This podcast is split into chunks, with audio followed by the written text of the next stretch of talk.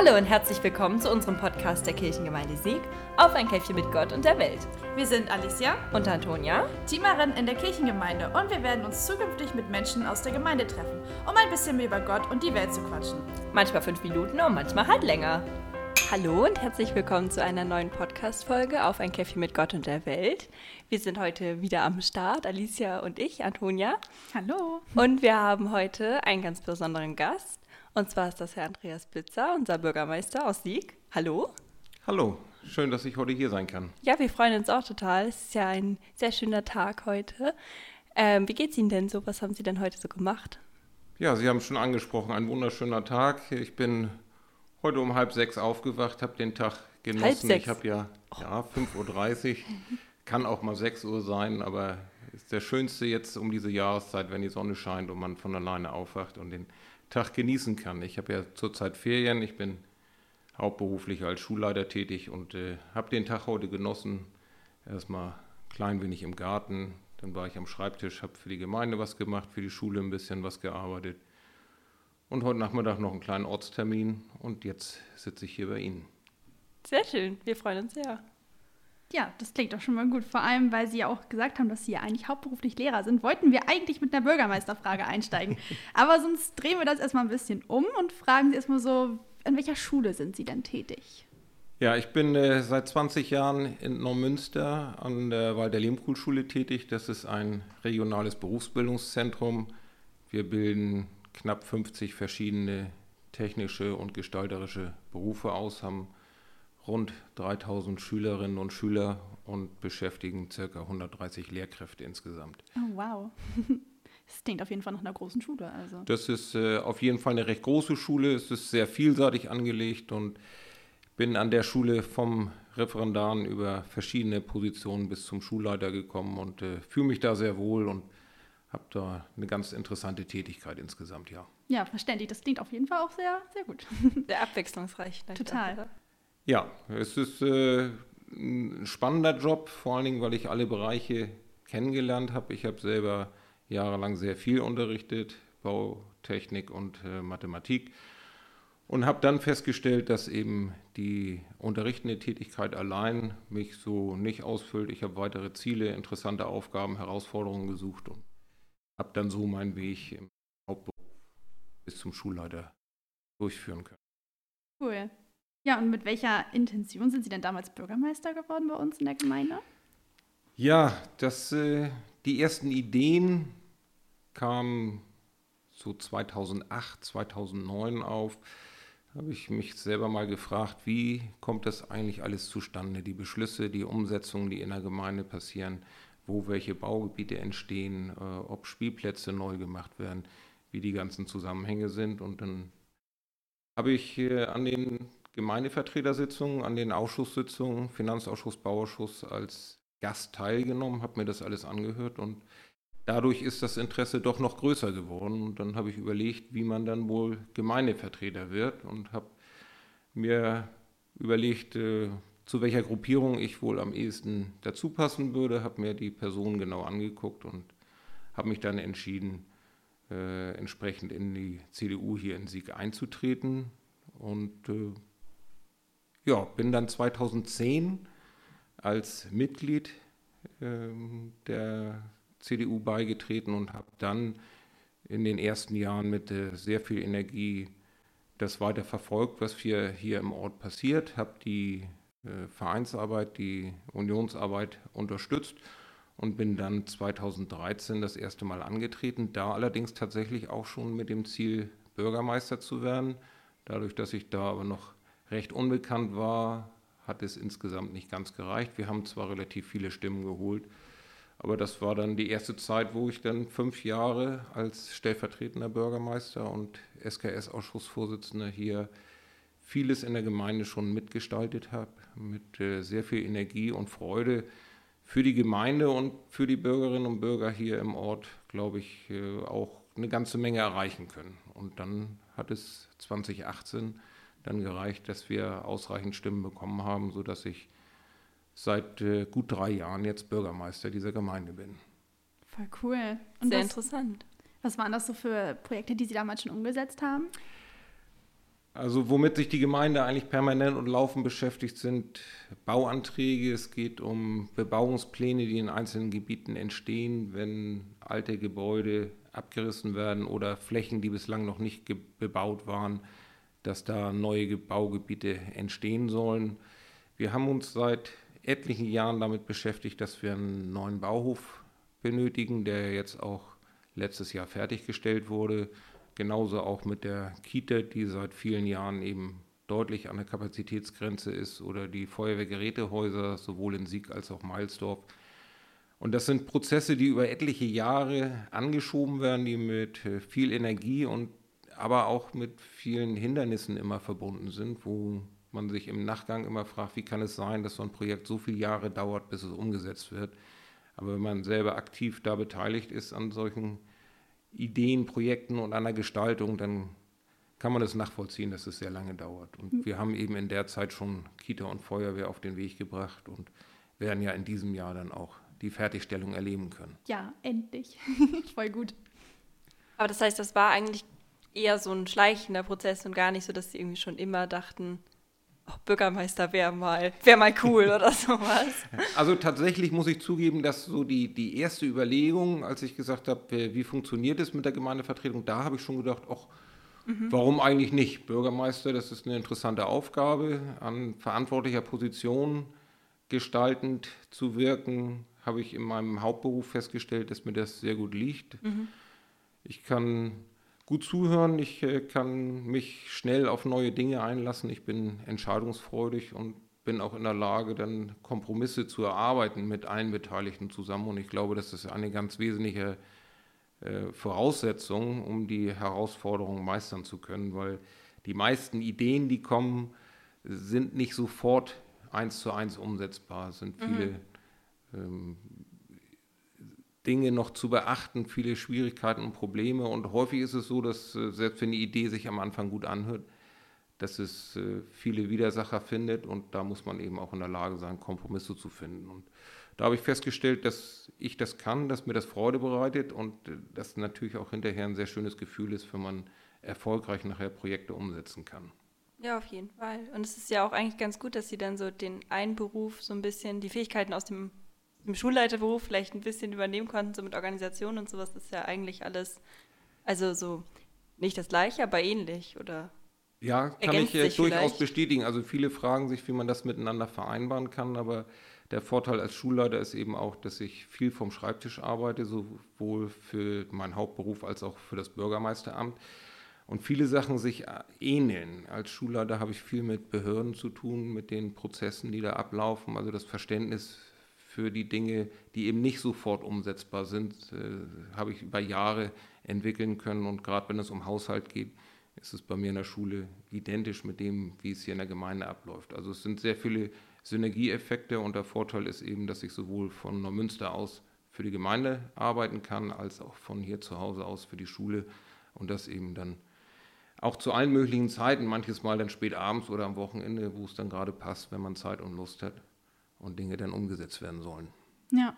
Sie haben ja jetzt ja schon ein bisschen angesprochen, was so zu Ihrem Aufgabenfeld so gehört. Könnten Sie vielleicht noch mal ein bisschen darauf eingehen, wie so Ihr typischer Arbeitstag aussehen würde?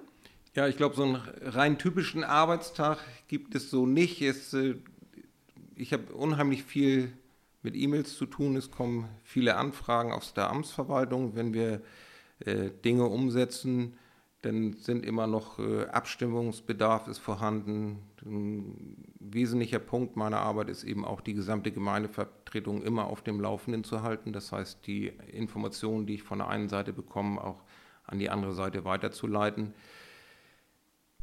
Wir haben pro Jahr rund acht Gemeindevertretersitzungen. Wir haben viele Ausschusssitzungen. Als Bürgermeister bin ich auch zusätzlich noch im Amtsausschuss. Ich bin erster stellvertretender Amtsvorsteher im Schulverband des Schulverbands Großhansdorf, bin ich zweiter Schulverbandsvorsteher. Auch an der Stelle ist natürlich vieles in Ausschusssitzungen zu besprechen. Die Ausschusssitzungen selber finden immer abends statt, aber die Vorbereitungen für die einzelnen Themen laufen dann tagsüber. Und da ist, glaube ich, der Hauptbestandteil sind eben diese vielen Termine, Ideen, Vorstellungen, äh, vorzubereiten, umzusetzen und dann entsprechend beschlussfertig in eine Sitzung gehen zu können. Eine interessante Aufgabe, die ich als Bürgermeister auch wahrnehmen kann, sind Trauungen und äh, da finden so ein bis zwei Trauungen im Monat statt, wo ich dann ja, Heiratswillige in die Ehe begleiten kann. Und ich glaube, das ist auch eine ganz tolle Aufgabe, die man eben als Bürgermeister sehr schön wahrnehmen kann. Ich habe viele Ortstermine hier vor Ort. Die Bürgerinnen und Bürger kommen dann auf mich zu, wenn sie neue Ideen haben oder wenn die Autos mal wieder irgendwo zu schnell fahren oder wenn zu viele Autos irgendwo parken oder ja, die Kita-Plätze nicht reichen oder so mit den kleinen äh, Nöten, mit den kleinen Problemchen, mit den Ideen kommt man dann auch direkt auf mich zu und ich versuche dann eben auch dann direkt Lösungen zu erarbeiten oder entsprechend weiterzuleiten, sodass man sich mit der Thematik beschäftigen kann. Ja, das klingt auf jeden Fall gut. Also sehr umfangreich auf jeden Fall. Und es klingt Fall. sehr E-Mail-lastig, wie ja, Sie ja schon meinten. Das äh, bietet für mich, also ich glaube, viele Bürgermeister nutzen eher lieber dann auch das Telefon. Ich persönlich habe die Vorzüge des E-Mail-Verkehrs sehr zu schätzen gelernt, weil ich dann eben die E-Mail schreiben kann, wo es bei mir dann zeitlich passt. Und ganz häufig passen meine Arbeitszeiten mit denen der Sachbearbeiter in der Amtsverwaltung halt nicht zusammen. Ich bin dann, bevor die morgens anfangen, habe ich schon die ersten E-Mails geschrieben oder die letzten dann nachher abends. Und wenn ich dann immer aufs Telefon angewiesen bin, oh, ja. wäre es doch etwas schwierig dann auch. Ja. Das ergibt Sinn. Total. Sie haben schon angesprochen, dass es ja also sehr viele schöne Dinge gibt, die Sie, die Sie so tun, also auch zum Beispiel mit den Trauungen oder so. Gibt es denn etwas, Mm, oder einen Termin im Monat oder im Jahr oder vielleicht noch in diesem Jahr, wo Sie sich so besonders drauf freuen? Irgendwie so das Highlight oder so? Also Highlights sind ja immer auch Dinge, die nicht so ganz alltäglich sind. So, Sie haben es angesprochen, das sind die Trauungen, das ist immer was ganz Besonderes. Allein das Vorgespräch für so eine Trauung ist immer sehr persönlich mit dem Brautpaar. Das ist immer eine ganz emotionale, tolle Geschichte, da freue ich mich jedes Mal drauf. Und die 60 Trauungen, die ich bis jetzt durchgeführt habe, ist keine wie die andere und immer was ganz Besonderes. Das sind also sehr schöne Ereignisse. Ich hatte gerade gestern Abend wieder ein Vorgespräch zu einer Trauung und auch kommenden Samstag steht die nächste Trauung an. Das sind also ganz besondere Momente für mich und äh, ich freue mich immer besonders, wenn wir Projekte auf den Weg gebracht haben und man feststellt, dass die auf einem guten Weg sind oder dann auch entsprechend fertiggestellt werden. Wenn ich an die gemeindlichen Bauten denke, da ist immer ein ganz besonderes Ereignis der erste Spatenstich oder das Richtfest oder die Einweihung, die Übergabe des Gebäudes nachher. Das sind immer ganz tolle Momente, wenn wir feststellen, dass wir von der Gemeindevertretung halt tolle Ideen hatten, tolle Umsetzungen dann auch äh, vollbringen konnten und das dann erfolgreich nachher übergeben werden kann, so ein Bauwerk. Das stimmt, ja. Das so ein erfolgreicher Abschluss, oder? Ja, das sind so die wichtigsten Sachen, oder wenn wir auch eine Förderzusage kriegen für, für Förderprojekte. Wir haben die äh, Stromverteilerkästen hier in der Gemeinde ja seit vielen Jahren jetzt nach und nach äh, mit entsprechenden Gemälden verschönert und äh, das läuft immer über Projektzusagen über die Aktivregion Siegerland-Sachsenwald. Und wenn dann so eine Sitzung stattfindet und wir unsere Projektidee vorstellen und nachher beschlossen wird, ja, das sind ausreichend Punkte, das kann gefördert werden, das ist schon mal auch ein sehr schönes Erlebnis dann auch. Und wenn dann nachher die Umsetzung auch noch von den Bürgern angenommen wird, wenn wir dann positive Rückmeldungen erhalten, dass es wirklich sehr gut ankommt, dann weiß man, dass man das richtig gemacht hat und das ist immer eine, eine tolle Bestätigung für die eigene Arbeit dann auch. Ja, auf jeden Fall. Total. Wo wir gerade schon beim Thema Herzensprojekte sind, welches Projekt würden Sie denn in unserer Gemeinde gerne zeitnah umsetzen? Eine ganz große Aufgabe ist das äh, Schaffen von Wohnraum für die Siegerbürgerinnen und Bürger. Und da haben wir im letzten Jahr ein bauliches Ortsentwicklungskonzept in Auftrag gegeben, wo wir also sehr umfangreich alle Flächen innerhalb der Gemeinde und um die Gemeinde herum begutachten und mögliche Bauflächen äh, festlegen. Dieses bauliche Ortsentwicklungskonzept soll in diesem Jahr fertiggestellt werden und dann hat man schon mal etwas konkreter in Aussicht, wo neue Bauflächen entstehen können, sodass wir auch die jungen Sieger und äh, Siegerinnen hier bei uns halten können, die dann äh, das erste Mal zu Hause ausziehen oder vielleicht eine eigene Familie gründen.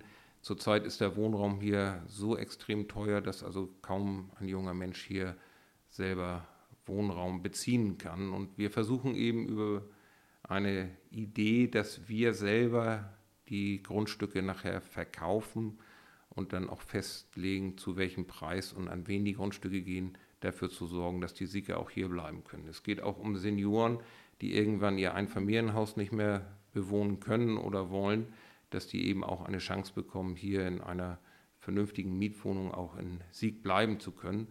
Und da werden wir auch zusehen, dass wir äh, gemeindliche Gebäude äh, bauen, um entsprechend Wohnraum zu schaffen, sowohl für die ganz Jungen als auch die Älteren, dass äh, für alle entsprechend Wohnraum geschaffen werden kann. Das ist also ein Herzensprojekt, ich glaube, von der gesamten Gemeindevertretung. Das ist nicht mein persönliches, sondern das haben wir 13 tatsächlich gemeinsam auf den Weg gebracht und wir sind also sehr froh und auch stolz, wenn nachher wirklich was Vernünftiges dabei rauskommt.